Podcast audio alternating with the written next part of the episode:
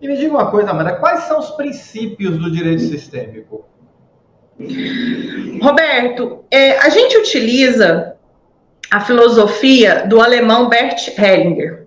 É até interessante a gente falar desses princípios, porque é, o que, que acontece? Existe até uma certa, uma certa comparação de se dizer que o direito sistêmico é o mesmo que, do que constelação familiar.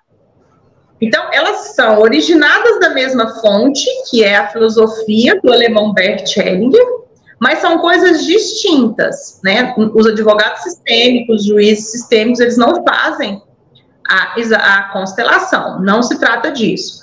O trabalho sistêmico, né, o, o, entendimento sistêmico, ele é baseado nos princípios e nessas leis que a gente entende que são leis universais.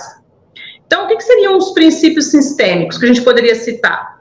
Buscar novas possibilidades de resolução de conflitos sem ser a judicialização, é trazer uma percepção e liberação dos padrões e das crenças que as pessoas têm ao estar participando de um conflito, equilibrar o sistema trazendo uma nova ordem.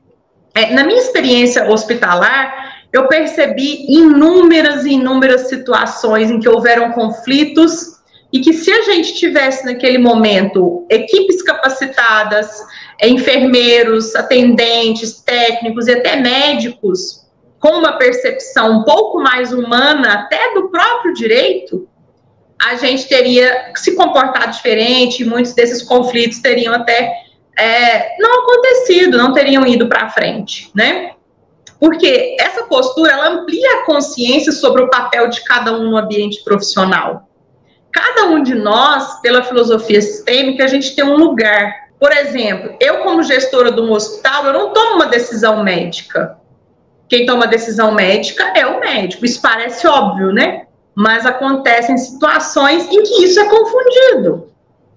O técnico de enfermagem, ele tem um lugar de técnico de enfermagem, mas ele acha que o médico podia ter feito A, B, C ou D. Quando ele sai do lugar de técnico de enfermagem e dá uma opinião para o paciente, que seria uma postura e uma, uma conduta médica, ele está saindo do lugar dele ocupando um lugar que não é dele. O que, que vai acontecer? Gerou um conflito.